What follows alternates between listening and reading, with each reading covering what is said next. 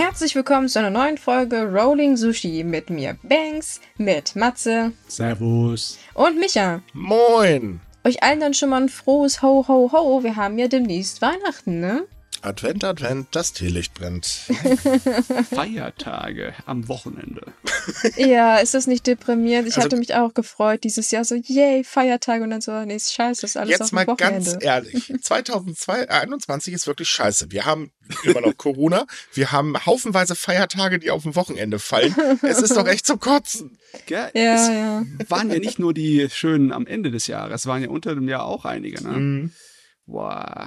Und dann zum allen Überfluss hat man noch in allen möglichen Kategorien irgendwie Lieferengpässe. Bücher kriegst du nicht, anständige Steaks kriegst du nicht und zum Zocken hast du auch kaum was, weil die Grafikkarten und Chips überall fehlen. Oh, Ja. als Vegetarier schmeiß ich rein und das Gemüse wird teurer. Ja. Da siehst du, das ist doch, ah, ja. Apropos nicht lieferbar, ich ärgere mich gerade. Ich warte seit vier Wochen darauf, dass endlich mal ein blöder neuer Monitor kommt. Und was ist? Das Ding steht, wir verpacken es gerade. Jo, seit vier Wochen. Mann, seid ihr schnell. ja. Die nehmen sich halt Zeit, ne? Muss ja alles seine Ordnung haben. Das wird dick verpackt. Ich muss ehrlich sagen, die DHL tut mir aktuell ein bisschen leid. Oh ja. Die kriegen ja momentan, also ich meine, die kriegen so schon nichts gebacken, aber aktuell müssen sie wirklich äh, ersticken unter ähm, etwaiger Paketflut, weil so wie die Pakete aktuell bei mir ankommen, ist schon lustig. Ich durfte gestern eins aus dem äh, Müll fischen. Ja. Der Witz ist, Ja.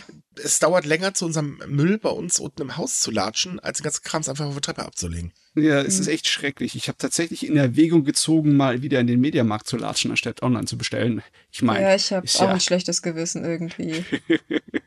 ja, bei uns um die Ecke hat kürzlich ein DHL-Bote seine Ware spät abends im Wald verscharrt und angezündet.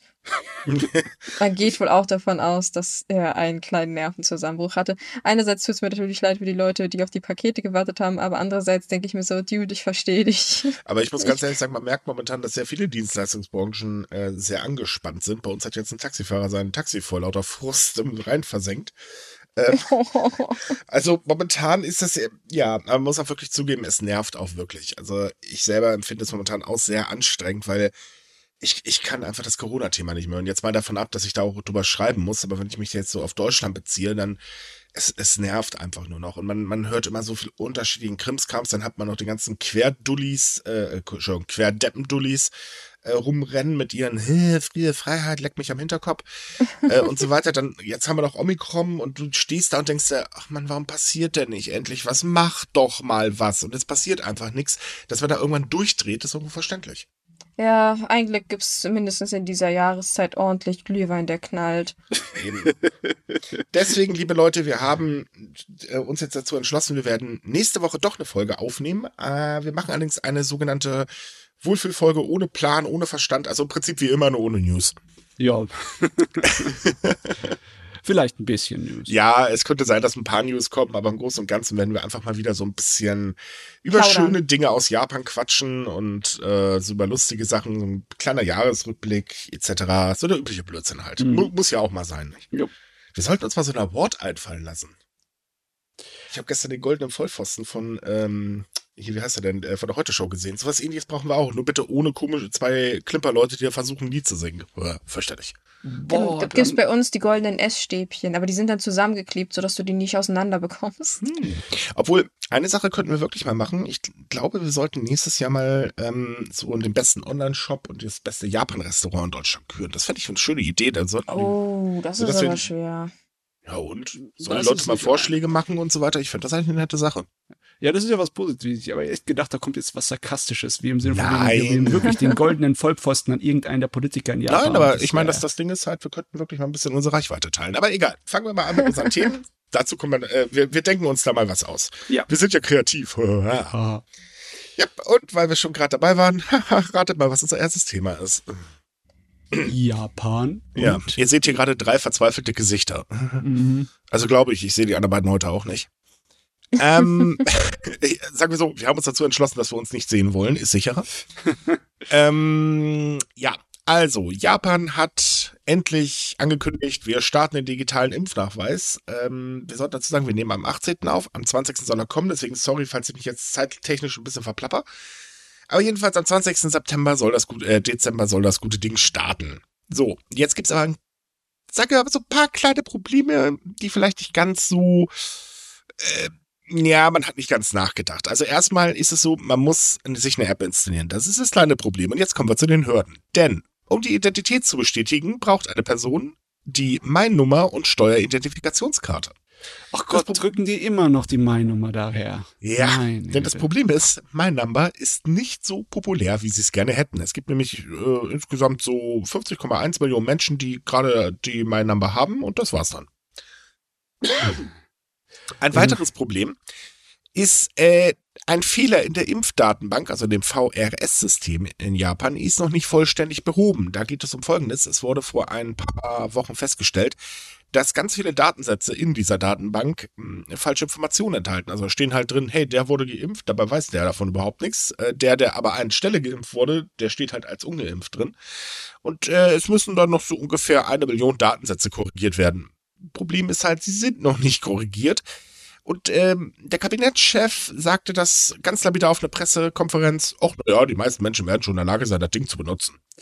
Also ganz ehrlich, das sieht so aus, als wäre gleich am Anfang der Impfausweis, die digitale, nicht der Ersatz fürs alles, weil genau. geht ja auch gar nicht, weil am Anfang wird er erstmal nur für iPhone da sein, ne? Ah, ja, äh, stimmt, das kommt ja auch noch hinzu. Android kommt zwar ganz schnell hinten ran, aber es ist die ersten Tag, dass nur die iPhone-Besitzer haben. Ja, das, das ist sowieso skurril. Also das Und es geht noch besser. Es sind zwei Zertifikate, also zwei Arten von Zertifikaten. Es gibt einmal den für die Verwendung innerhalb Japans und eine für die Verwendung im Ausland. Ah, okay. Also okay. es ist ja so, Grenze zu, Japaner dürfen halt rausreisen, kein Problem, aber äh, rein darf natürlich immer noch keiner. Äh, es ist auch nicht so, dass äh, das gute Ding irgendwann für die Einreise nach Japan dann mal irgendwie benutzt werden soll, kann oder wie auch immer. Also jedenfalls von Ausländern. Äh, nein, das System ist inkompatibel zum Rest. Gott, warum mussten wir es so kompliziert machen, so Japan? Oh, warum? kleiner Funfact. Die EU hatte übrigens Japan angeboten, dass man doch ohne Probleme denen unsere Technologie zur Verfügung stellen könnte für unseren Impfausweis. Ja, ich meine, ja klar, hätten sie einfach umschreiben können ein bisschen. Ich meine, es hat sich ja herausgestellt, dass das halbwegs funktioniert bei uns. Ja, aber ähm, nö. Nö. Schlicht und ergreifend. Das war so wahrscheinlich die Antwort. Ähm, nö. Ach, ja, und äh, dann haben wir ja noch so ein kleines Problem, das nennt sich Omikron. Keiner weiß, was Omikron macht, aber Omikron scheint böse zu sein. Zumindestens, wenn man sich England gerade anguckt oder auch die Niederlande. Übrigens, kleiner Funfact, die Niederlande gehen bis zum 14. März in einen kompletten Lockdown. Ja. Und zwar einen ziemlich scharfen Lockdown, das haben sie vorhin angekündigt. Äh, jetzt ist es so, dass ähm, Japan seine Einreiseregeln immer weiter verschärft. Ähm, es ist so, dass jetzt alle Passagiere eines Flugzeugs, die nach Japan einreisen, werden nun im engen Kontakt mit der Variante äh, betitelt. Also das heißt, sie werden auch so behandelt, wenn ein Passagier positiv getestet wurde vom Flug. Und zwar ist es dabei völlig egal, ob das Ergebnis des Tests schon vorliegt. Äh, also sprich, ob er denn auch wirklich Omikron hat oder nicht, ist egal. Alle Passagiere müssen in Quarantäne. Huh, huh, haben, die haben die überhaupt Platz für die ganzen Quarantäne, Leute? Nein, das ist das nächste Problem.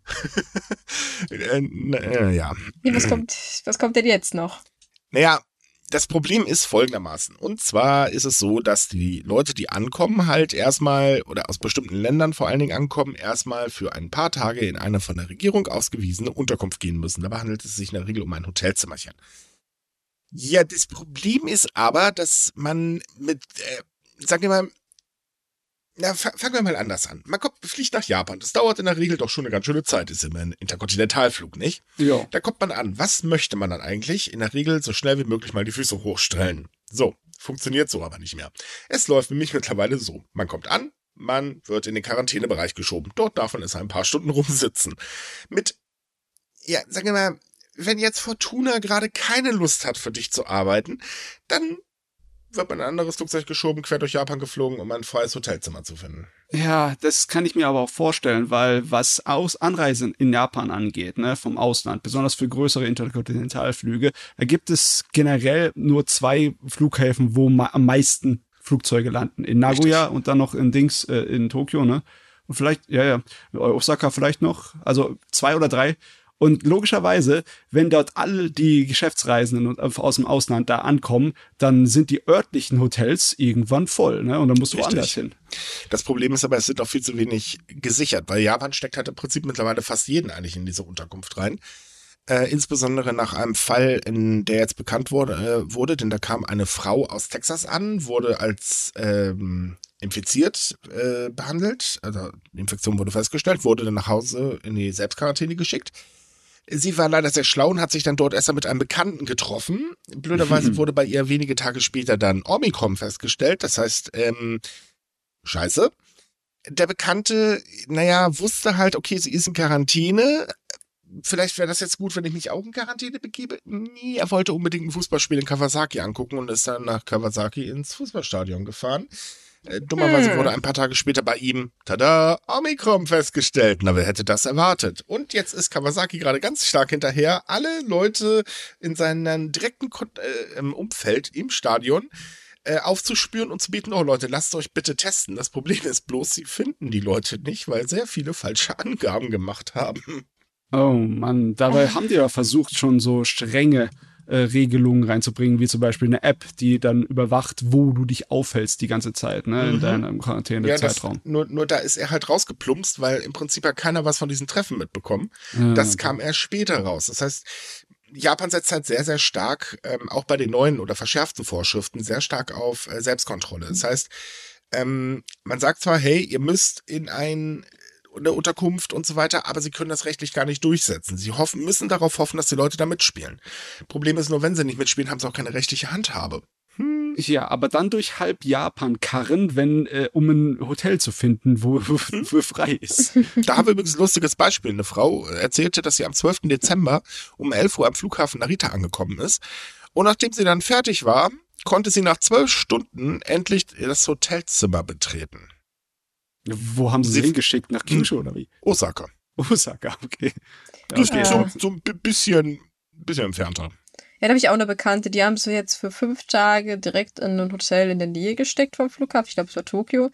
Und dann haben sie ihr noch so jetzt gesagt, so, ja, sie muss sich jetzt ein eigenes Hotel irgendwie suchen für die Quarantäne, weil sie brauchen den Platz für die neuen Reisenden. Und ich dachte auch so, wow, das hätte man, hätte man irgendwie früher sagen können, ne? Du musst jetzt halt irgendwie auch in die nächste Präfektur fliegen, beziehungsweise fahren mit so einem komischen Bus. Ja, läuft da drüben. Ja, okay, also klar, man kann es nicht äh, 100% wasserdicht machen. Es ist einfach zu schwer mit äh, internationalem, ne, globalen Verkehr und Reisen. Aber ich meine, da wird Japan, auch wenn es die Grenzen so dicht macht wie jetzt gerade, halt einfach noch weiter in Probleme kommen, ne, mit äh, Einreiseverboten und Kontrollen etc. Besonders, wie Ähm, lange also zu- das überhaupt machen? Zuerst erstmal. Japan wird das Einreiseverbot für Ausländer verlängern. Das hat erst heute früh eine Tageszeitung berichtet. Ähm, Premierminister Kishida hat es wenige Stunden dann auch nochmal von sich gegeben. Ähm, und zwar sollte das Einreiseverbot bis 31. Dezember erstmal gelten. Mhm. Wird jetzt aber auf jeden Fall noch im nächsten Jahr reinlaufen. Ähm, wie lange haben sie jetzt noch nicht verraten. Es gibt also aktuell kein genaues Datum, wann das dann enden wird. Also man kann ganz ehrlich sagen, liebe Studenten, ganz ehrlich, tut uns leid, aber das wird wohl nichts mehr mit dem Studieren da drüben.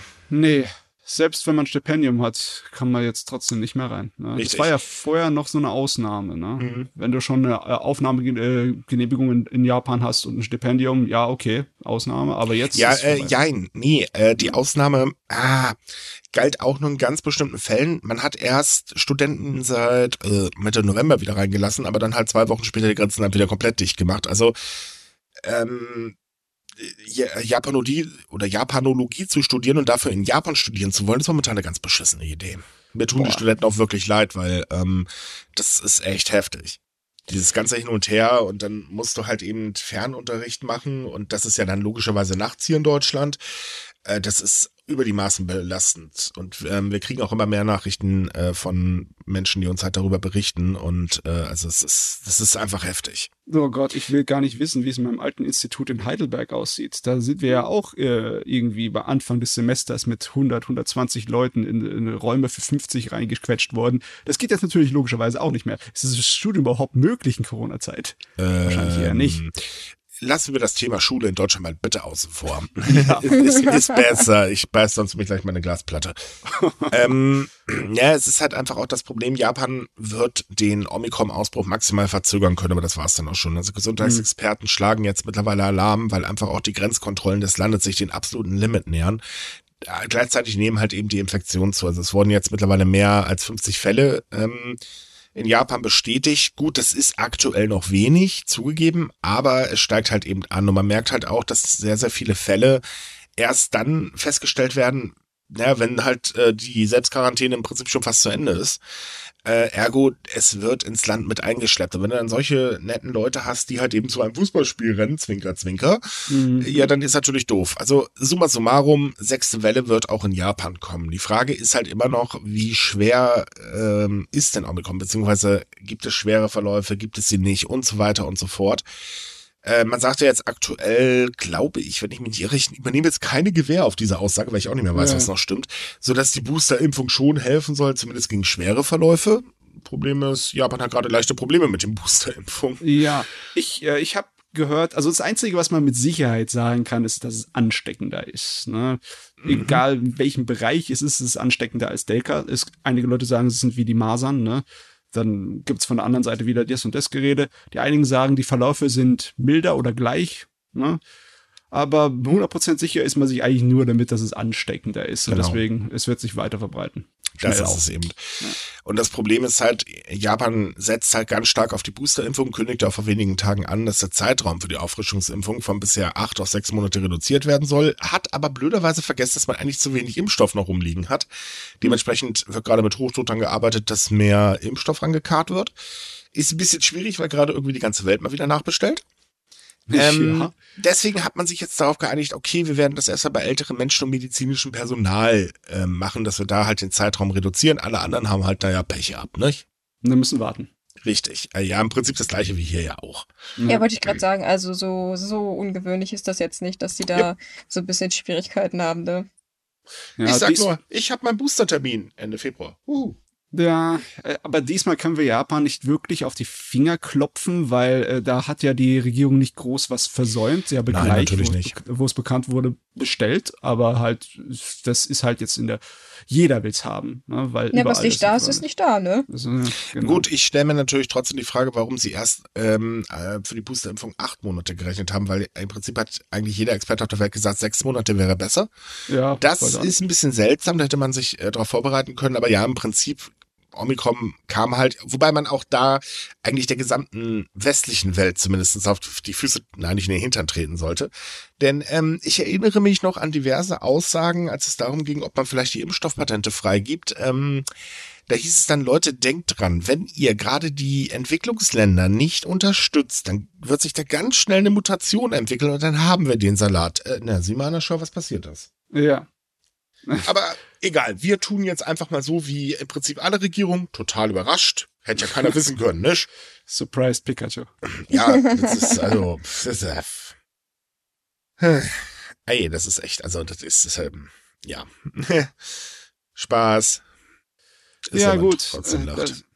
Da kann man eigentlich nur auf die Zukunft hoffen. Und ähm, im Moment ist ja halt alles noch ungewiss. Ne? Das Beste, was man machen kann, ist sich nicht irgendwie in Rage oder in Panik reden. Ne?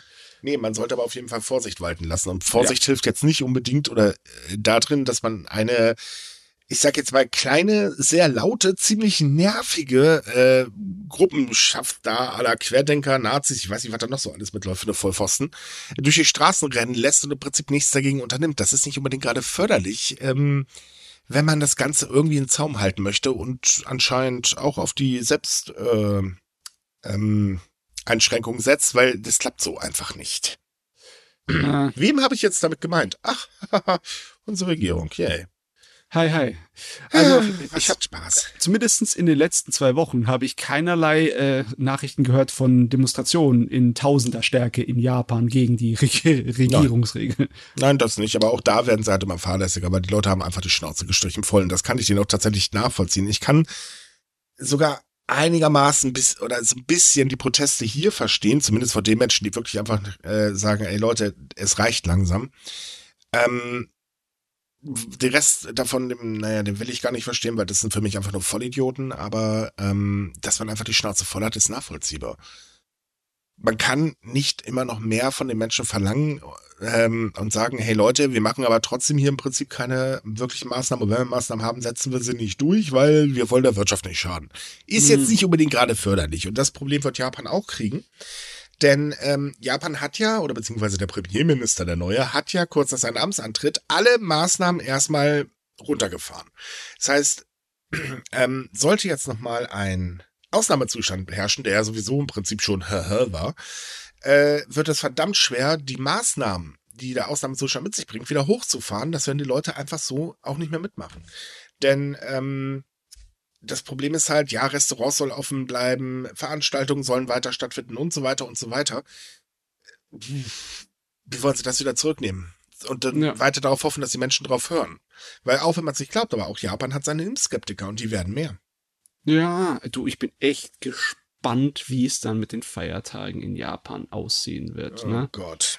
Ich meine, wahrscheinlich äh, ziemlich unterschiedlich. Einige Feiern sie werden ja auf jeden Fall ausfallen, ne? Andere werden stattfinden. Ne?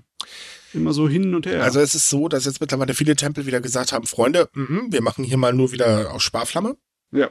Also im Prinzip wie letztes Jahr. Und Shibuya hatte jetzt auch wieder angekündigt, Leute, das Silvester fällt aus. Ja, das war ja keine Überraschung. Also das hat, hätte mich gewundert, wenn man diesmal gesagt hätte, jo, das machen wir, ne? hätte mich ehrlich gesagt auch ein bisschen gewundert. Aber diesmal, nee, äh, ach, wollen Sie darauf achten, dass halt wirklich nicht stattfindet. Ähm, normal ist es ja so, dass ähm, zu Silvester in Shibuya sich so mindestens 100.000 Menschen versammeln und zwar alle schönartig in der Umgebung des Scramble Crossing, denn alle Bildschirme dort zeigen den Countdown fürs neue Jahr an. Mhm. In diesem Jahr sind die Bildschirme dunkel und die Polizei wird zwischen 21.30 Uhr und 1 Uhr in der Gegend patrouillieren, Passanten nach Hause schicken. Trinken an öffentlichen Plätzen ist, äh, wird verboten und Geschäfte dürfen keine alkoholischen Getränke verkaufen. Okay, also ja, die sind auf jeden Fall auf Nummer sicher, gehen die hier. Ich weiß gar nicht, äh, sollen wir jetzt der Gouverneurin von Tokio wieder auf die Schulter klopfen? Nein, weil die hat damit nichts zu tun. Das ist der, Bezirk, der Bezirksbürgermeister. Okay, dann klopfen wir ihm auf die Schulter. Ne, das ist halt so dieses Ding, ähm, ja. Gleichzeitig haben aber auch die Zugbuchungen fürs Neujahr ordentlich noch äh, zugenommen, was halt auch zeigt, dass die Menschen ähm, durchaus wieder reisen wollen und auch wieder mehr unternehmen wollen. Ähm, nach Angaben der Zugbetreiber haben sich zwisch, für den Zeitraum zwischen den 28. und 5. Januar insgesamt ähm, 2,23 Millionen Sitzplätze äh, reserviert worden. Ich habe den Satz doof angefangen, sorry. Ähm, es sind zwar immer noch 40 Prozent weniger als 2019, aber wie gesagt, zeigt, dass die Menschen wieder mehr unternehmen wollen.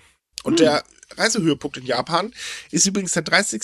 Äh, Dezember und dort wird dann erwartet, dass ungefähr äh, also 8,9 Millionen Plätze reserviert werden. Ja, das ist so ein Ding. Ne? Zu Weihnachten wird halt mit ähm, der Ehepartner oder mit dem Liebenden gefeiert und dann mhm. zu Neujahr fährt man zur Familie. Ne? Richtig. J.R. East hat auch schon angekündigt, dass man den Nachtbetrieb zum Jahreswechsel wieder aufnehmen will. Übrigens, wer es noch nicht wusste, nein, in Tokio gibt es nachts irgendwann dann einfach keine Züge mehr. Die stellen nämlich nachts ihre Fahrten ein. Ähm, ist J.R. East aber alleine, weil J.R. West zum Beispiel hat gesagt, nö, machen wir nicht. Okay. Die fahren dann nachts. Nein, die fahren nachts nicht, nur J.R. East fährt nachts. Ach so, so rum. Okay, alles klar. Mhm. Und äh, weil wir gerade bei Weihnachten waren, äh, KFC kämpft gerade um den Erhalt einer Weihnachtstradition. ja, ihrer Weihnachtstradition. naja, in, sagen, Japan, ja, ne? in Japan ist es mittlerweile eine Weihnachtstradition. Seien wir doch mal ehrlich, das Marketing war wirklich damals grandios. Also es ist so, um mal die Geschichte komplett aufzurollen für die Leute, die es nicht wissen. KFC hat äh, eine Weihnachtskampagne namens Kentucky for Christmas gestartet, und zwar 1947. Und damit richten sie, richten sie sich an Paare oder haben sich an Paare gerichtet, die ein Eimer Hähnchen zusammen mit einer Flasche Wein bekommen haben. Hm. Und zwar haben sie die Aktion gestartet, weil sich sehr viele Ausländer darüber beklagt haben, dass sie zum Festtag keinen Truthahn finden können in Japan. Gut, ist ja jetzt auch wirklich ein bisschen schwierig. Und äh, die Kampagne kam so gut an, dass KFC es einfach jedes Jahr gemacht hat, unterstützt mit einer riesen Marketingkampagne. Ja, also zum Beispiel der, äh, die Figur von dem KFC Colonel Dingsbums Kerl, ja. ich weiß leider jetzt nicht, wie er heißt. Der Hauptmann. Äh, genau, der Hauptmann äh, wird jedes Jahr dann äh, festlich geschmückt, etc. bla bla.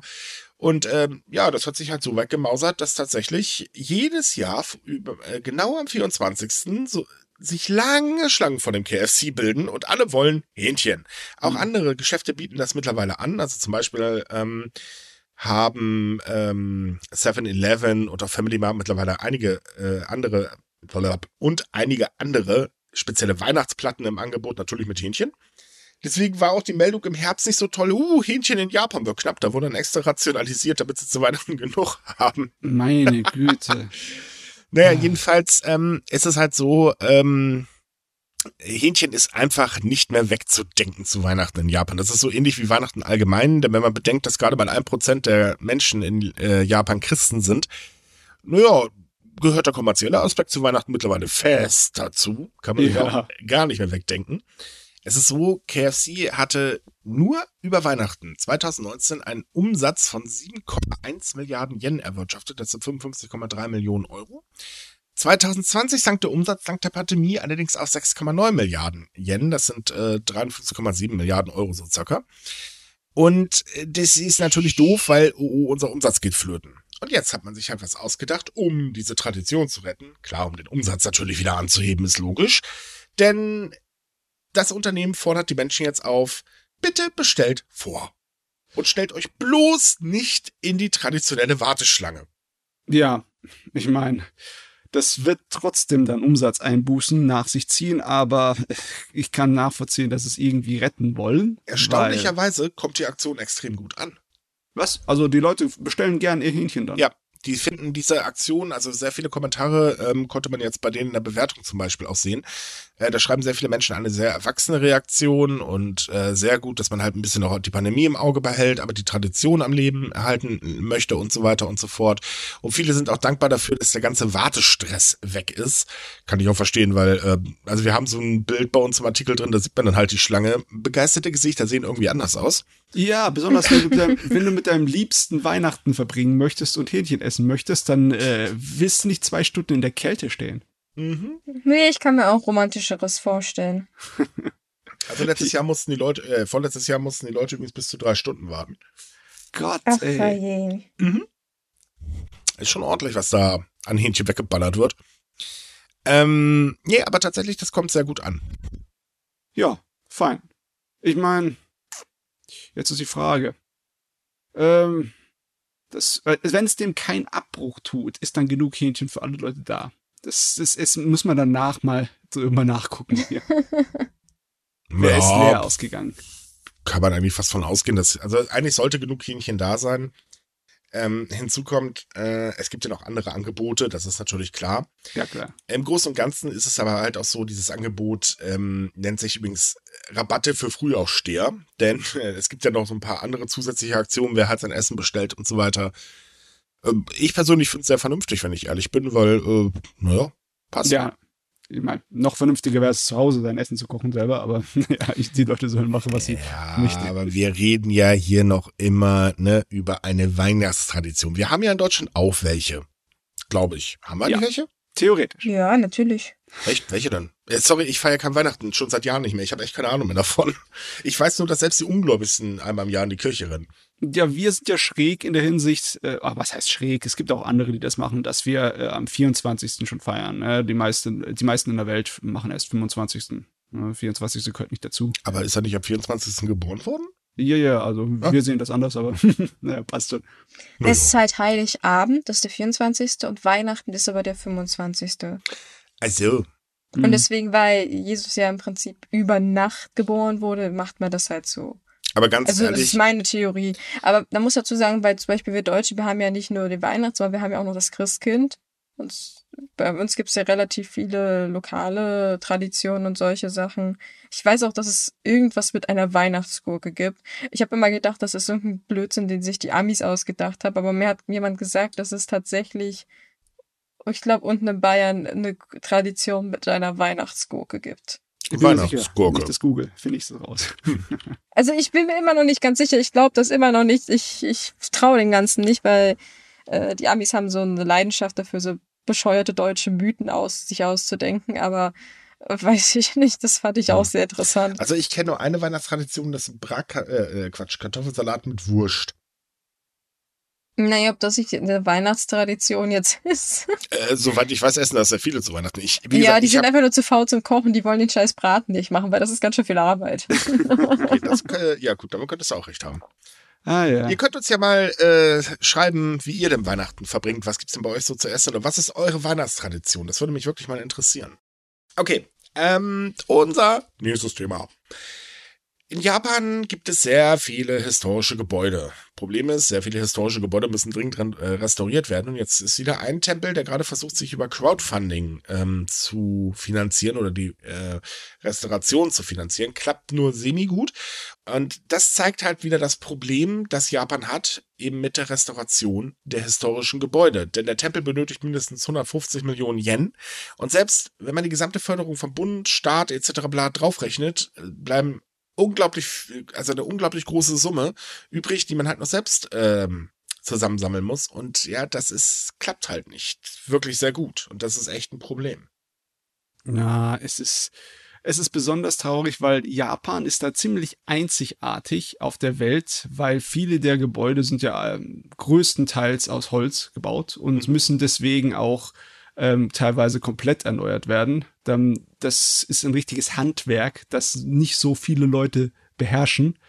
Und da halt das ein bisschen am Aussterben ist, wird es halt auch teurer, das zu machen. Und wenn die Regierung halt weniger Geld dafür gibt, haben die Leute immer mehr ein Problem, das zu machen.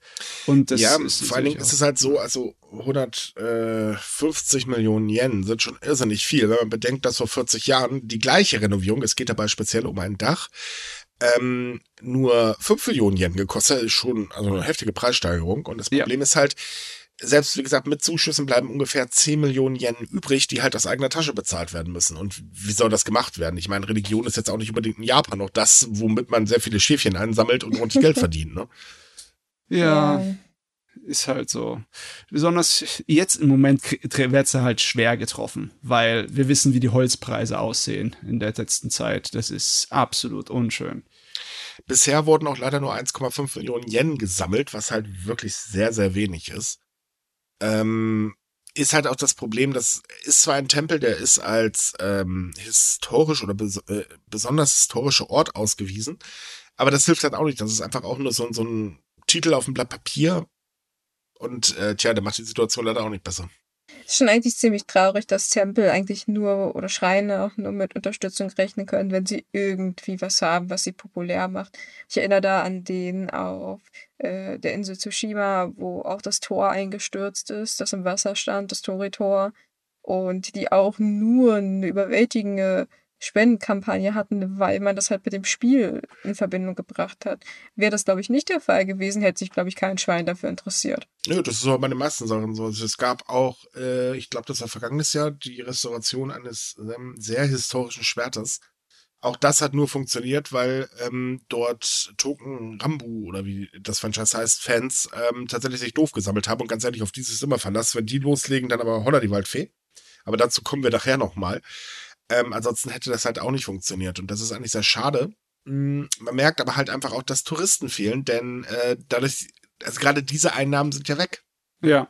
Und die mhm. bringen verdammt viel Geld in den Tempel. Ja, besonders wenn es so eine Tempelanlage ist, ne, wo der Garten darum klassisch angelegt ist, ne, und mhm. das, das lockt die Leute an. Das ist auch ein Erlebnis, ist das, sowas zu sehen. Und äh, bei dem buddhistischen Tempel gibt's ja auch die Möglichkeit, äh, so äh, an so einer vereinfachten Zeremonie so teilzunehmen, zumindest so reinzuschauen. Mhm. Also das ist, äh, weil zum Beispiel, wenn du zu einem größeren shintoistischen Tempel gehst, ne, also nee, Schrein gehst, da ist es meistens so, dass man äh, das innere Schreinheiligtum nicht äh, begehen darf. Ne, bei vielen Sachen. Da gilt sowas wie, äh, man darf die Götter nicht sehen. Aber beim buddhistischen Tempel ist es halt anders. Ne? Deswegen, dass das da weggefallen ist, das hat äh, die Attraktivität halt heftig gesenkt. Und ich weiß nicht, was willst du dann machen? Kannst du nur hoffen, dass irgendjemand ein Anime über deinen Schrein macht und du dann beliebter wirst, oder wie? Äh, also wohlgemerkt einen guten Anime, das ist ja mittlerweile auch sehr schwierig. Ja, ja. Na, na, wobei, ich sag's mal so, schlechte Publicity ist auch manchmal äh, gute, immer noch gute Publicity, weil ich meine, mit schlechten Dingen hat der ein oder andere auch schon Erfolg gehabt. Ich erinnere euch an die furchtbar schlechten Bahnhof-Snacks. Oh ja. Die oh haben ja. auch wahnsinnig gut funktioniert. Also man sollte, manchmal kann auch was Schlechtes zu was Positives führen. Ja, aber äh, wenn du bedenkst, dass das Franchise auf der anderen Seite äh, dafür sorgt, dass da halt Einnahmen fließen. Ich glaube, da muss das schon ein sehr guter Anime sein, um zumindest einigermaßen die Massen zu mobilisieren. Da hilft was Schlechtes in dem Fall tatsächlich nicht. Ja. Bei den ähm, Snacks, die waren ja mit Absicht schlecht gemacht. Das ist ja im Prinzip eine komplette Kampagne gewesen. Es ist ja nicht einfach so, dass, ja, wir bringen was raus, wir feiern das total, aber es schmeckt halt im Prinzip so wie Hunde, äh, ne, und so weiter. Äh, nee, das, das war ja wirklich geplant. Mhm. Wobei die Aktion trotzdem ziemlich cool ist. Ich habe ähm, vor ein paar Wochen eins von diesen Süßigkeiten zugeschickt bekommen. Ich muss ganz ehrlich sagen, ohne Witz, ich habe noch nie so was ekliges gegessen. Ey. Boah, ist das pervers. Boah. Jetzt kannst du aber sagen, dass du es gegessen hast. Äh, ich also, einigen wir uns drauf, es war ein Versuch. Und ich bin erfolgreich gescheitert. Ja. Naja. ja auf also jeden Fall. Man kann sagen, dass leider Gottes die Kultur im Moment zu äh, wenig abbekommt. Richtig. Zu wenig Zuwendung. Ja. Aber weil wir gerade bei Token Ranbu sind, ähm, da gibt's jetzt wieder das schöne Beispiel, was passiert, wenn oder wie verrückt die Fans eigentlich sind. Ähm, es ist so, Ueshiva, das sind äh, Handfächer, die sind jetzt nicht unbedingt gerade das beliebteste Produkt äh, zur kalten Jahreszeit. Und das ist irgendwie klar, wer braucht bitte einen Fächer im Winter? Ist ja totaler Quatsch. Jetzt hat sich aber eine Firma hingestellt und gesagt, oh, wir machen was ganz Cooles. Die haben sich mit dem Franchise zusammengetan und einfach rotzfrech ein Fächer mit einem Bild rausgebracht, wo ein Charakter dieses Franchise drauf ist. Und ohne Witz, den wird die Bude eingerannt. Die hatten noch nie so viel zu tun über Weihnachten wie jetzt gerade aktuell. Hm. Tja, da sieht man mal, das ist immer alles eine Frage des Marketings, ne? Ja, das haben sie echt hervorragend hinbekommen. Also da wirklich Hut ab. Und ich meine, die sind auch nicht gerade günstig, also kostet halt 15 Euro, so knapp 16 Euro. Ähm, und im Shop im Prinzip eine neue Fuhre kommt rein, sie sind sofort wieder vergriffen. Ich habe das heute äh, netterweise mal beobachten können, weil ähm, wir haben eine Nachricht äh, von dem Hersteller bekommen. Und er hat gerade geschrieben, ja, wir stellen jetzt in 10 Minuten das rein. Ich habe tatsächlich noch gesehen, dass es reingestellt wurde. Ich dachte, okay, komm, jetzt bestellst du auch mal ein ich habe es schon gar nicht mehr geschafft. Also ich finde das Hammer. Ich weiß, dass äh, Fächer recht beliebt sind bei allen möglichen Fans von japanischen Comics, Anime etc., mhm. weil es ist sowas halt wie ein kleiner Mini-Poster, das kannst du ja auch ohne Probleme ans Wand, an den Wand hängen und das ja. sieht auch schön aus als Dekorationswerk, aber dass das so explodiert, das ist... also mit, mit diesen Fans ist das wirklich Hammer da kann man sich halt anscheinend wirklich drauf verlassen. Es ist halt so, dass ähm, nach zwei Jahren Pause in äh, derselben Stadt äh, eine Ausstellung zum Franchise wieder geöffnet wurde und die hat im Oktober für Besucheranstürme gesorgt. Und man muss mal überlegen, ich meine, jetzt so wirklich doll ist das Franchise jetzt wirklich nicht. Also, sagen wir doch mal ehrlich, es sind halt Schwerter, die eben zu Menschen werden. Juhu. Ja, ich meine, für den allgemeinen Fan ist es sowieso weniger interessant. Ich meine, das ja. ist extra zugeschneidert ne, auf seine äh, auf seinen Zuschauer ne, für die Mädels die halt die die hübschen Jungs mögen aber da ist auch eine äh, Fernsehserie produziert worden die von ähm, äh, UFO-Table animiert wurde. Mhm. Und die ist äh, von ihrer Optik und von ihrer Action ziemlich genial, muss ich sagen. Ja, ist sie, braucht man nicht drüber reden, aber es ist jetzt trotz allem nicht so dieses, also kannst du zum Beispiel nicht Ansatz mit der Erfolg von Naruto normalerweise vergleichen. Na, na, na, na. Aber trotzdem ist diese Fangemeinde so eingeschworen, das ist der reine Wahnsinn. Und das ist ja nicht die erste Sache, wo man halt merkt, die kaufen echt alles, was nicht bei drauf im Baum ist oder unterstützen alles, was nicht bei drauf im Baum ist. Äh, die haben schon für Aktionen gesorgt, das, das ist wirklich der helle Wahnsinn gewesen. Ja, ja, das ist die Zukunft. Die, die Power ja. der weiblichen Fans, die Frauen, die haben es halt drauf. Ne? Und vor allem haben sie das Geld. Mhm. Anscheinend haben sie es, ja. Nee, wobei das in Japan ja auch nicht so ungewöhnlich ist, weil eigentlich in den meisten Fällen ja die Dame des Hauses das Geld verwaltet. Ab. Jetzt noch ganz kurz, nicht, dass uns hier gleich äh, Diskriminierung oder so vorgeworfen wird. Es gibt nämlich noch einen anderen Punkt. Es ist gar nicht so ungewöhnlich, dass gerade allein, also Single-Frauen, noch bei ihren Eltern leben, damit sie mehr Geld haben zum Ausgeben.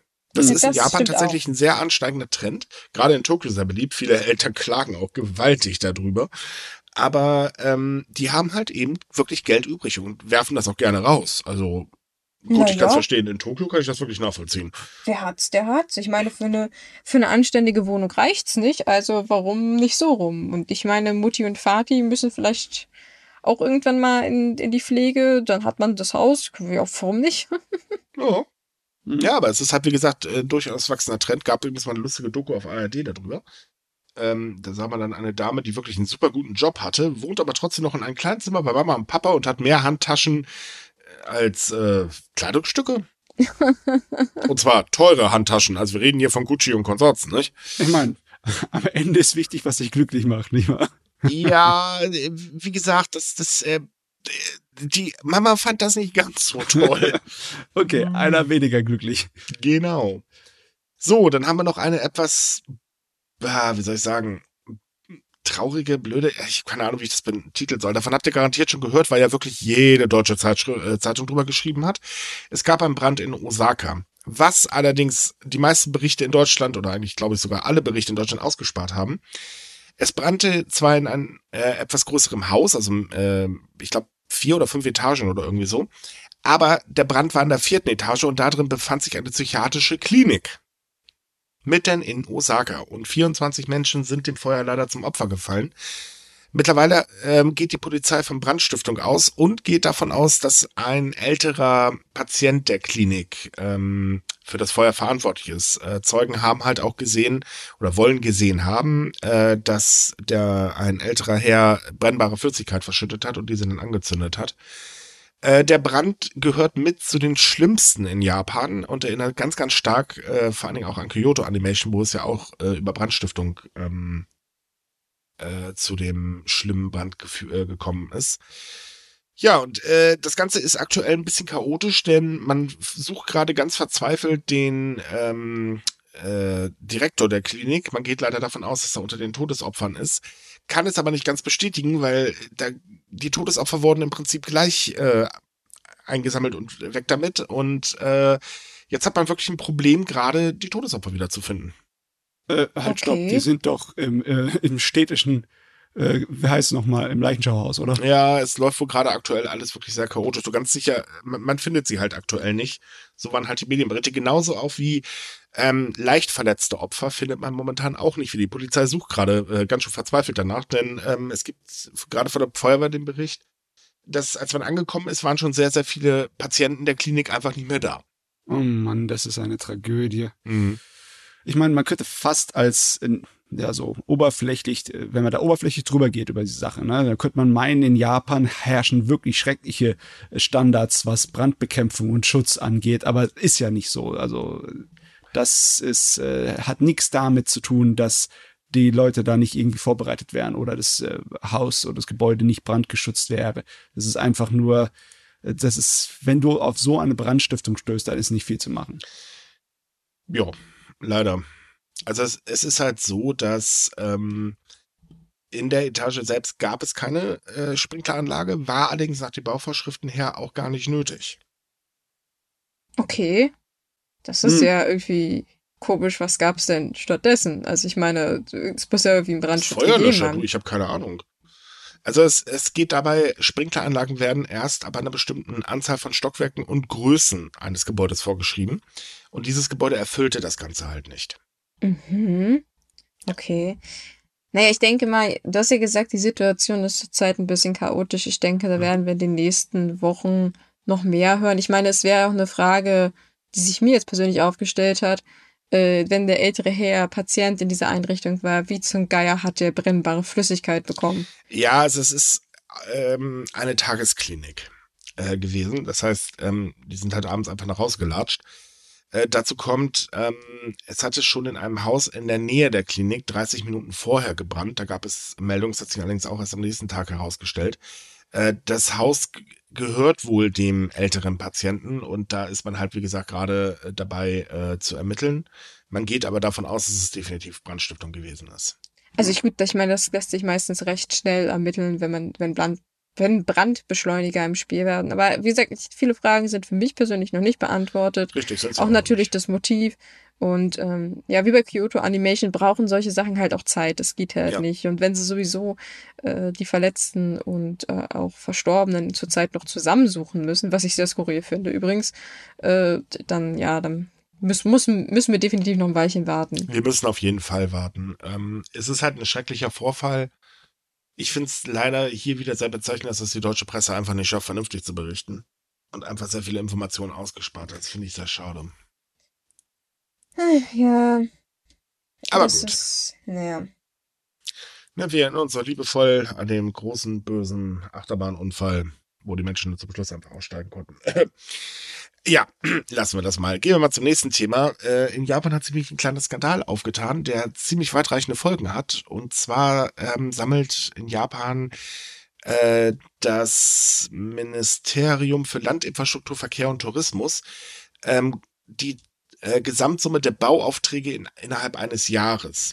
Und das ist ein Indikator unter anderem für das Bruttoinlandsprodukt. Und nun hat sich herausgestellt, dass Mitarbeiter des Ministeriums die Anweisung gegeben haben, die Zahlen künstlich aufzublähen. Und zwar ging es darum, ähm, es werden insgesamt 480.000 Bauunternehmen äh, in Japan ausgewählt, die halt monatlich Zahlen melden müssen.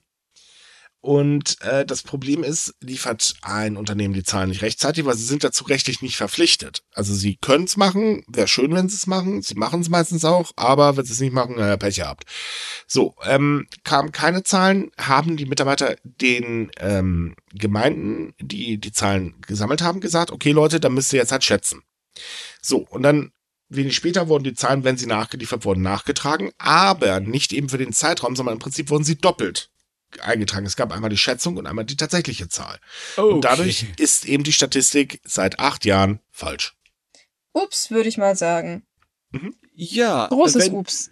wenn das annähernd richtig geschätzt wurde, dann ist es in vielen Bereichen dann verdoppelt worden, oder? Genau, das führte zu einer Verdopplung der, äh, der Aufträge.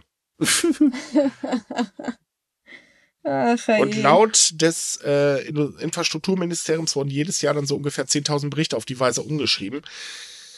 Was halt für das ah. Bruttoinlandsprodukt nicht wirklich gut ist, denn dadurch ist das Bruttoinlandsprodukt im Prinzip falsch. Oh Gott, das ist, das ist gar nicht schön. Mhm. Dass so eine Meldung normalerweise, da sieht man gleich einen Ruck an der Börse. Das gefällt den Anlegern gar nicht. Ja, vor allen Dingen kommt ja noch was Schöneres. Ähm, das ist nicht das erste Mal, dass sowas passiert. Und zwar gab es ähm, Ende 2018 ja schon ähm, die Sache, dass bei der Erstellung der monatlichen Arbeitsumfrage, was ja als Grundlage äh, für die Ermittlung des Arbeitslosengeldes ähm, genommen wird, eine fehlerhafte Methode verwendet wurde. Und danach wurden halt alle Ministerien angewiesen, die Methoden zur Erhebung von grundlegenden Statistiken zu überprüfen. Hat nur irgendwie nicht funktioniert, wie man gerade hier feststellen musste. Na, anscheinend nicht, ja. Mhm. Ja, oh also, oh Mann. weißt du, ich kann es ja verstehen, wenn das vielleicht ein Jahr passiert. Zwei Jahre, vielleicht auch drei Jahre, okay. Aber acht Jahre, das ist schon. Ähm, ja, ganz ja. ehrlich, ich verstehe das schon bei drei Jahren nicht mehr. Also ja, aber, niemand, niemand ist perfekt, aber das ist Schlamperei. Ja, im wahrsten Sinne des Wortes. Ähm, dazu kommt halt auch, dass das Ganze wird jetzt geprüft. Ähm, eigentlich müsste es jetzt Anklagen geben, denn es ist ein grober Verstoß gegen das Recht in Japan. Hm. Äh, der ganze Rattenschwanz geht aber noch weiter, denn es hat sich ein Premierminister immer sehr stark damit gerühmt, dass er das Bruttoinlandsprodukt nämlich ganz schön nach oben gefahren hat mit seinen Abenomics, Zwinker, Zwinker. hat er aber ja nicht. Ja. Also, was, wie genau die Zahlen jetzt revidiert werden müssen, wird sich jetzt mit der Zeit zeigen. Das dauert natürlich ein bisschen. Aber da wird eine Revision, äh, Revidierung definitiv stattfinden. Hm. Hm. Und das gerade jetzt, ne? Ja. Wo die mit den Plänen der neuen Regierung und dem Riesenhaushalt, der jetzt auf uns, auf sie zukommt und ihren optimistischen Hoffnungen für viele Steuereinnahmen im nächsten Jahr und oi, oi, oi, oi. Ja. Vor allem die Schätzung der Steuereinnahmen ist sehr optimistisch. ich meine, wo liegt die bei, bei 65 Millionen oder äh, Milliarden oder irgendwie so? Auf jeden Fall recht hoch. Es äh, sieht auf jeden Fall aus, als würde es ziemlich turbulent zugehen können in der japanischen Wirtschaft in der nächsten Zeit. Mhm. Also, ähm, warte, ich habe die Zahlen gerade gefunden. Also Japan rechnet im nächsten Jahr mit Steuernahmen in der Rekordhöhe von 65 Billionen Yen, das sind so 501 Milliarden Euro circa. Das ist der höchste Betrag, der jemals auf der Basis eines ursprünglichen Haushaltsplans erzielt wurde. Man hofft natürlich, dass sich die Wirtschaft äh, weiter erholt von der Pandemie. Ich sage nur Omikron. ähm, das Problem ist aber trotzdem, also ich meine, das ist eine schöne Summe, aber naja, ich meine, für das Fiskaljahr 2022 plant Japan immerhin Ausgaben in Höhe von 105,7 Billionen Yen, was so ungefähr 18, äh, 815 ähm, Milliarden Euro darstellt. Oh Sprich, oh Steuereinnahmen sind da, aber die Ausgaben sind weit höher wenn, wenn ihre Pläne funktionieren, dann ist es ja eine Sache. Aber wenn sie funktionieren könnten, aber einfach nur an der Schlampigkeit im System scheitern, das wäre echt tragisch. Ja, das Schlimme daran ist, ähm, gerade das Konjunkturpaket, das macht das Ganze ja so teuer vor allen Dingen. Ja. Und auch die Erhöhung des Verteidigungshaushaltes. Ähm, Naja, es wird halt von sehr, sehr vielen Ökonomen bezweifelt, dass die ganzen Maßnahmen, die man so als Idee in das Konjunkturpaketchen reingeschnürt hat, ähm, naja, das ja gar nicht wirklich funktionieren werden. Aber das Thema hatten wir ja schon vor ein oder zwei Podcasts, ja, wenn ich mich gerade nicht ja. irre. Ähm, dazu kommt, dass ja auch die Reisesubvention finanziert werden soll. Dadurch, die soll übrigens Ende Januar wieder starten. Das ist diese sogenannte Go-to-Travel-Kampagne. Das äh, bedeutet, die Subvention deckt die Hälfte der Reisekosten bis maximal 20.000 Yen ab, um eben die Tourismusbranche zu unterstützen, die logischerweise gerade ganz schöne Probleme hat, verständlicherweise. Hm. Ähm, das Programm wurde im vergangenen Jahr schon eingestellt, äh, nachdem die Zahl der Neuinfektionen begann in die Höhe zu schießen. Die Regierung hat zwar gesagt, Nö, nö, daran ist nicht Goto Travel schuld, aber mehrere Studien äh, bestätigen, darunter auch eine ganz, ganz aktuelle. Ja, die Subvention war doch dafür verantwortlich. Man hat im Prinzip das äh, Virus Gasse geführt durch Japan. Und äh, naja, nur soll's halt, soll sie fortgesetzt werden. Aber es gibt Änderungen. Und zwar gibt es erstmal weniger Geld, dann äh, die Frage, wie das Geld ausgezahlt wird, äh, dann eben will man versuchen, dass die Leute unter der Woche reisen und so weiter und so weiter. Denn die sollen nämlich Ende Januar fortgesetzt werden. Problem ist natürlich wieder Omikron, denn die Sorge ist extrem groß, dass man dadurch das Virus im Land wieder schneller verbreitet. Ja, es ist echt eine Frage, ob das überhaupt machen sollen. Ich, man kann sich auch noch erinnern, dass die letzte Kampagne auch viel an bürokratischer Schlamperei wieder gelitten hat und nicht oh, so funktioniert hatte, wie sie eigentlich sollte. Und ich glaube nicht, dass es einfach so jetzt ja alles glatt laufen wird. Das äh, wir merken ähm, ja, das ist alles ein bisschen marode im Moment. Da wir hier von der japanischen Regierung reden, können wir glatt laufen schon mal ausschließen. Ja. Es läuft nie glatt. Ich meine, okay, klar, es ist super schwierig, ähm, eine Sache wirklich 100% so zu organisieren, dass es funktioniert. Das wissen wir auch. Ne? Ähm, wir wissen auch, dass es nicht leicht ist, ein komplettes Land zu leiten und so weiter, brauchen wir gar nicht drüber reden. Ähm, trotz allem ist es halt so, die Regierung erlaubt sich teilweise Fehler, wo man als normal denkender Mensch eigentlich nur kopfschüttelnd daneben steht und sich so denkt, mein Gott, hättet ihr nicht einmal um die Ecke denken können, Leute. Bitte, was soll denn das? Ja, ich, oh Gott. Man, manchmal tut's mir echt leid, ja. Mhm. Weil manchmal ist die Regierung nicht mal schuld. Die äh, maroden Probleme liegen einfach im System. Da ist einfach viel zu viele Schlupflöcher ja. oder beziehungsweise tote Winkel, die nicht beachtet werden und seit Ewigkeiten da ja, liegen das, gelassen werden und ignoriert werden. Das Ding ist halt eben, der Bürokratieapparat ist ein bisschen außer Kontrolle geraten. Und den mal eben ja. zusammenstutzen funktioniert halt auch nicht so auf die Schnelle. Das kriegt keine Regierung hin das Theater haben wir hier in Deutschland genau genommen auch, ich sage nur Bausubvention. Mhm. Ähm, es herrscht ein Chaos, A-Männchen weiß nicht, was B-Männchen äh, wirklich da macht, dann ist da wieder noch eine ganz andere Behörde drin und es läuft dann einfach nur komplett chaotisch. Äh, merkt man übrigens auch gerade bei ein aktuell ein ganz, ganz großes Problem, denn es gibt Lieferengpässe bei bestimmten Medikamenten in Japan. Und diese Lieferengpässe kommen nicht irgendwo her. Dafür sind mehrere Skandale schuld und wiederum die Reaktion der zuständigen Behörde bzw. Ministerium. Das Problem ist nämlich, es sind gerade äh, bei 3100 Medikamenten ähm, Lieferengpässe zu verzeichnen.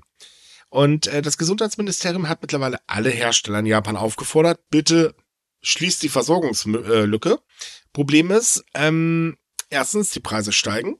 Zweitens, nee, äh, die Hersteller sagen, äh, Freunde, wir haben hier noch Verträge, die müssen wir jetzt erstmal erfüllen, die sind wichtiger. Also, nee, können wir nicht machen. so, die Menschen haben jetzt zwei Probleme. Erstens, es handelt sich um sogenannte Generika. Das sind, ähm, ja, wie soll man sagen, Kopien von Markenprodukten im Prinzip. Und Japan fördert ganz, ganz gewaltig ähm, die Nutzung von Generika, eben um das Gesundheitssystem zu entlasten. Das ist so ein Plan, der wurde vor ein paar Jahren mal ausgehoben. Ähm, also müssen jetzt Menschen für bestimmte Medikamente zu Markenprodukten greifen. Die sind erstmal teurer. So, Problem Nummer eins. Problem mhm. Nummer zwei. Dieses, der Lieferengpass ist eigentlich, naja, selbst erzeugt worden, denn ähm, Ausgelöst wurde das Ganze durch einen Skandal bei einem Unternehmen namens Kobayashi Kako. Und zwar wurde in einem Mittel ähm, gegen Fußpilz äh, ein Schlafmittel gefunden. Jo. Äh, daran starben zwei Menschen, definitiv schlimm. Ähm, und das Ministerium verhängte daraufhin im Februar ein 116-tägiges Geschäftsverbot für das äh, Unternehmen. Ist ein bisschen blöd. Ähm, naja, dann gab es aber noch weitere Unternehmen, und zwar darunter Nichi Iko und, oh Gott, äh, Chosaido Pharmaceutical oder irgendwie so, ähm, die ebenfalls ein Geschäftsverbot wegen schlampiger und hinterhältiger Arbeit bekamen. Tja, und das führte jetzt dazu, dass eben die sogenannten Medikamente knapp werden. Ja, und da ist wahrscheinlich keine schnelle Linderung zu erwarten, weil die ganze Welt, ja, leidet ja unter Lieferengpässen. Richtig. Und das Problem ist halt, natürlich steigen auch in Japan die Preise. Und wir reden ja hier nicht von 0 auf 15 Medikamenten, wie jetzt, was weiß ich, äh, eine Kopfschmerztablette oder so. Nee, wir reden hier tatsächlich auch von Generika zur Behandlung von Bluthochdruck und Asthma. Ja, hm. und bei einer hohen Anzahl von älteren Personen in Japan, dann kann das echt unschön werden. Mhm. Es ist schon eine doofe Situation. Aber ich meine, andererseits, die, die Strafen sind ja nicht unberechtigt. Also ich meine, die Sache nee. mit dem Schlafmittel, man hat in der Firma auch herausgefunden, dass da weit noch mehr gefuscht wurde. Also da hat man äh, Medikamente äh, frei, na, also man hat dann Medikamente im Prinzip nach frei nach Schnauze zusammengemischt. Also es war dann so hier ein bisschen, da ein bisschen. Und das geht natürlich absolut gar nicht. Die haben sich überhaupt nicht. nicht. an die Herstellungsverfahren gehalten. Und äh, da würde ich, ist es klar, da würde ich auch sagen, äh, ja, geht nicht. Nee, die Reaktion der Regierung ist schon richtig. Man sollte die großen Firmen nicht bestrafen und das unter oder unter den Teppich äh, kehren und sie einfach davonkommen lassen. Das ist schon richtig so. Das Problem sind einfach die Löcher, in äh, der bürokratischen Überwachung und mhm. in der, ja, dass das ja, überhaupt passieren ja, kann. Einmal das und zum anderen ist es halt so, einfach nur andere Unternehmen auffordern, führt halt eben zu nichts. Man hätte vielleicht mal einen runden Tisch machen müssen und sich mit allen zusammensetzen. Äh, in Japan ist es allerdings gang und gäbe, dass man dann nur eine äh, Bitte in Faxform äh, an die Unternehmen ähm, äh, weitergibt und das war's dann. Man hätte sich wirklich mit den Unternehmen hinsetzen müssen und genau das wird wieder vermieden und das ist halt eben das große Problem in meinen Augen. Ähm, Anweisungen selber oder beziehungsweise Bitten bringen halt oft nichts. Dann lieber verhandeln, vielleicht ein bisschen Geld reinpumpen. Ich meine, man muss jetzt ehrlich sein, man macht das hier in dem Fall für Menschen.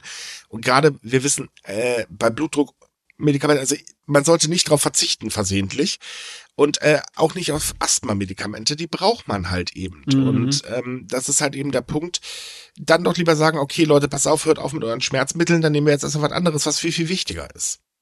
Hm wenn ich mir so richtig überlege, bei dem allem, was wir hier so berichten, ob die Leute überhaupt dann wirklich Geld locker haben für die Feiertage groß. Das ist eigentlich so eine Frage. Für ne? Hähnchen wird's reichen. Das ist für Hähnchen wird's reichen, gerade so. Und für ja. Stück Kuchen auch noch, ne? Der Kuchen darf ja schließlich nicht fehlen. Stimmt, Kuchen kriegen wir auch noch hin. Ach hm. ja. Aber ich glaube, es ist auch, wir sagen jetzt so einfach, dass man das anders machen könnte mit den Medikamenten, aber ich denke, das ist tatsächlich viel, viel komplexer, als wir das greifen können. Ja, natürlich. Ich meine, wir sind ja jetzt auch nicht die Riesenexperten, aber wir können jetzt auch nur das sagen, was jetzt vielleicht rein logisch für uns sich erst so vernünftig anhört. Natürlich stecken wir da nicht so 100% drin. Wir sind keine äh, Regierungsbeamten, Gott sei Dank, und so weiter. Man kann es immer sehr leicht sagen, das ist natürlich klar. Aber rein aus der Logik her wäre ein Zusammensetzen, vielleicht ein bisschen mit finanziellen Lockmitteln oder so.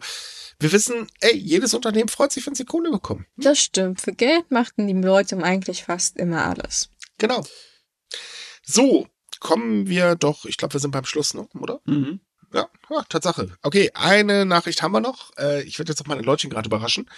Denn kennt ihr den Vaku Store in Ginza? Nee.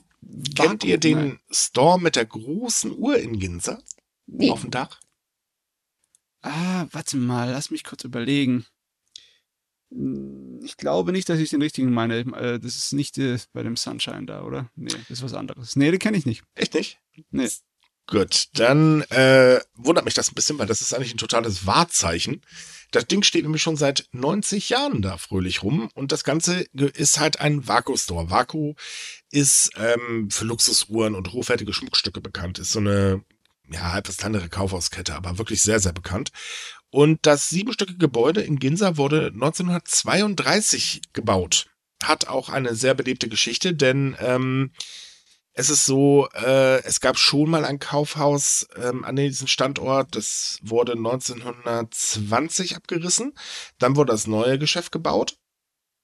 Und Vaku selber ist ja schon super alt. Ich meine, die bestehen seit 1881 und äh, hießen damals Hattori Toeko Ten.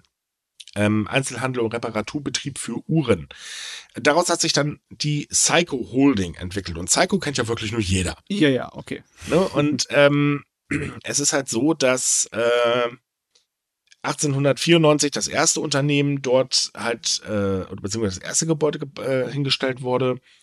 Und ähm, Danach wurde dann eben äh, das Gebäude einmal abgerissen, neu errichtet. Dann kam aber auch diese Uhr oben auf dem Dach drauf. Und das Gebäude wurde halt, ähm, also hat sogar im Zweiten Weltkrieg Luftangriffe überlebt. Seltsam übrigens, deswegen ist dieser Uhrenturm in Japan ähm, auch ein Zeichen der Hoffnung, da es eben wirklich jeden Angriff überlebt hat. Hm. Nach dem Krieg wurde das Geschäft dann zum alliierten Hauptquartier und als Postamt genutzt und 1952 wieder freigegeben. Und damals wurde dann auch die Einzelhandelabteilung der Hattori Tokai Ten in Wako umbenannt. Ähm, seit 1954 gibt es ein Glockenspiel. Und früher war es halt auch eine Pendeluhr, aber seit 1966 ist es halt eine Quarzuhr. Und der Turm befindet sich fast 40 Meter über dem Boden und wurde 2009 vom Ministerium für Wirtschaft, Handel und Industrie als Vermächtnis der Modernisierung der japanischen Industrie anerkannt. So, das ist der Hintergrund. Jetzt sollte Nein. aber wirklich doch jeder wissen, was das ist, oder? Ja, jetzt, jetzt fühle ich mich natürlich ein bisschen schlimm, dass ich davon nichts gewusst habe. Ich habe bestimmt das schon mal gesehen. Das ja, Gebäude, garantiert, ne? das hat jeder schon mal gesehen. Ja, der Name ja. sagt einen halt nur so ein kleines bisschen nichts. Nee, ja, das, das Vakuum halt kann ich für Uhren. Ich, ich denke mal, ich spreche Vakuum auch bestimmt komplett falsch aus. Aber naja, gut. Nee, nee, das so, aber worum es jetzt eigentlich geht, ist, das Ding wird renoviert. Und okay. zwar zum 100-jährigen Bestehen. Ähm, es ist so, das Ge äh, Gebäude soll am 10. Juli 1920, äh, blah. das Geschäft soll am 10. Juni 2022 äh, neu eröffnet werden. Und dann gibt es ein paar kleine Änderungen. Darunter ein Garten oben beim Uhrenturm auf dem Dach, der allerdings erstmal nur für die Kunden ist. Und wie gesagt, nicht jeder geht da einkaufen, das ist wirklich schweineteuer. Ähm, der soll aber auch zwischendurch mal für die Öffentlichkeit ähm, äh, komplett freigegeben werden. Das wird also wahrscheinlich ein sehr, sehr schöner Ausblick von da oben. Und ähm, es sind neue Empfangsräume für wichtige Gäste vorgesehen und es soll auch ein öffentlich zugänglicher Veranstaltungssaal eingerichtet werden und ein Atelier für Handwerke. Das mhm. wiederum finde ich ziemlich cool. Okay. Ah, das äh, könnte man dann, ist es dann zum Zuschauen oder ist es einfach nur? Es ist tatsächlich zum Zuschauen. Das ist klasse, ja. Da darf dann auch jeder rein. Das heißt also, wenn wir Glück haben und irgendwann wieder nach Japan reisen dürfen, ihr dürft dann da auch rein. Da, oh, da musst du mich erstmal nach Tokio schleppen. ich bin nicht so der große Fan von Großstädten. Ja, aber vielleicht lasse ich mich dazu überreden. Ja, Zwischenstopp vielleicht, nicht? Jo. Ähm, Falls ihr übrigens immer noch nicht wisst, was für ein Gebäude das ist, wir verlinken den Artikel in unserer Podcast-Beschreibung. Dort haben wir einen Link für euch, da könnt ihr einen, äh, das Gebäude in 3D äh, im Prinzip ähm, euch anschauen und auch innen drin mal euch alles per 3D anschauen. Das ist wirklich schon faszinierend, muss man ganz ehrlich sagen. Hört sich jedenfalls faszinierend an. Hm. Ist es. Ah, träumen von der Ferne. ja. Urlaub auf dem Laptop, ne? Das ist auch was. Ich, ich würde es machen. Ne, ja, gut, ich habe es mir ja auch angesehen, aber das kann man jetzt nicht wirklich Urlaub nennen. Ach, war ja nur oh so ein Gott. Späßchen. Eine machen wir jetzt noch ganz kurz, weil die haben wir nämlich total vergessen. Sorry. Okay. Das ist, ich halte das sogar für wichtig, weil das diesmal Japan und Deutschland betrifft. Denn unser neuer Bundeskanzler, der liebe Olaf Scholz, also ihr wisst, die Schlaftablette aus Berlin. Nein, ich habe nichts gegen Scholz, äh, aber trotzdem, manchmal wirkt er wirklich wie eine Schlaftablette hat sich mit Japans Premierminister Fumio Kishida ein wenig unterhalten und zwar äh, vergangene Woche ähm, über Telefon. Und dort haben beide ähm, gesagt, sie wollen die Beziehung beider Länder vertiefen. Das besteht wohlgemerkt auch darin, dass die Zusammenarbeit im Verteidigungsbereich ausgebaut werden soll. Ähm, Im Prinzip ist es natürlich viel politisches Blabla, zeigt aber eine Sache. Deutschland richtet sich immer weiter von China weg und immer mehr zu Japan hin. Das ist gut. Definitiv. Ja. Und nein, Leute, es wird sich nicht sehr viel von Japan abgeguckt, weil wir haben schon genug politische Probleme äh, oder beziehungsweise verwaltungstechnische Probleme. Und äh, sagen wir mal ehrlich, der Rest ist gesellschaftlich und dafür haben wir zu viele dumme Spaziergänger momentan auf der Straße. Das kriegen wir also leider auch nicht hin. Aber trotz allem, wir wenden uns halt mehr Japan zu. Und auch Japan möchte halt mehr mit Deutschland zusammenarbeiten, was schon ziemlich cool ist. Äh, Im letzten Jahr wurde schon der Bereich Sicherheit und Verteidigung ausgebaut. Also zum Beispiel wurde ein Informationsschutzpakt unterzeichnet, der den Austausch von Informationen ermöglicht. Und im vergangenen Monat war ja auch schon die Fregatte Bayern als erstes europäisches Kriegsschiff seit 20 Jahren in einem Hafen in Japan. Ist das wirklich so lange her? Haben wir mit denen nichts zu tun sonst, ne? Hm, ja klar, Richtig. ich meine, ihre ganze außenpolitische Sache, die, da geht sehr viel über Amerika, ne? Über USA. Traditionell hm. ist Japan tatsächlich sehr stark mit den USA verbandelt, auch wenn die USA bei den Menschen selber nicht ganz so beliebt ist. Ja. Deutschland ja bekanntermaßen dann doch ein bisschen beliebter. Und ähm, naja, ich meine, ganz ehrlich, ich finde es gar nicht schlecht. Weil ich persönlich bin nicht so ein Freund davon, mit China so dicke zusammenzuarbeiten, genauso wie mit Russland. Ähm, warum also nicht sich zu Japan wenden? Japan ist ja, weiß Gott, nicht umsonst äh, ein sehr starkes Industrieland und ähm, hat viel wirtschaftlich zu bieten, auch für deutsche Unternehmen. Naja, gut, es ist kleiner als China, das muss man noch dazu sagen, aber bestimmt kann man da wirtschaftlich was rausholen. ja. Aber das kann man bestimmt aus jeder Ecke. Aber ja, ich finde, ich finde, das ist eine gute Entwicklung und man muss ja aber dazu sagen, Deutschland und Japan haben ja schon seit eh und je immer ein sehr gutes Verhältnis gehabt. Mehr oder weniger. Also wir rollen das ganze geschichtlich jetzt nicht auf. Das ist ein bisschen tiefgründiger. Das kriegen wir aber jetzt, weiß Gott, in den letzten Minuten des Podcasts nicht mehr hin. Aber irgendwann werden wir das definitiv auch nochmal aufrollen. Das ist bestimmt ähm, für viele Leute sehr faszinierend.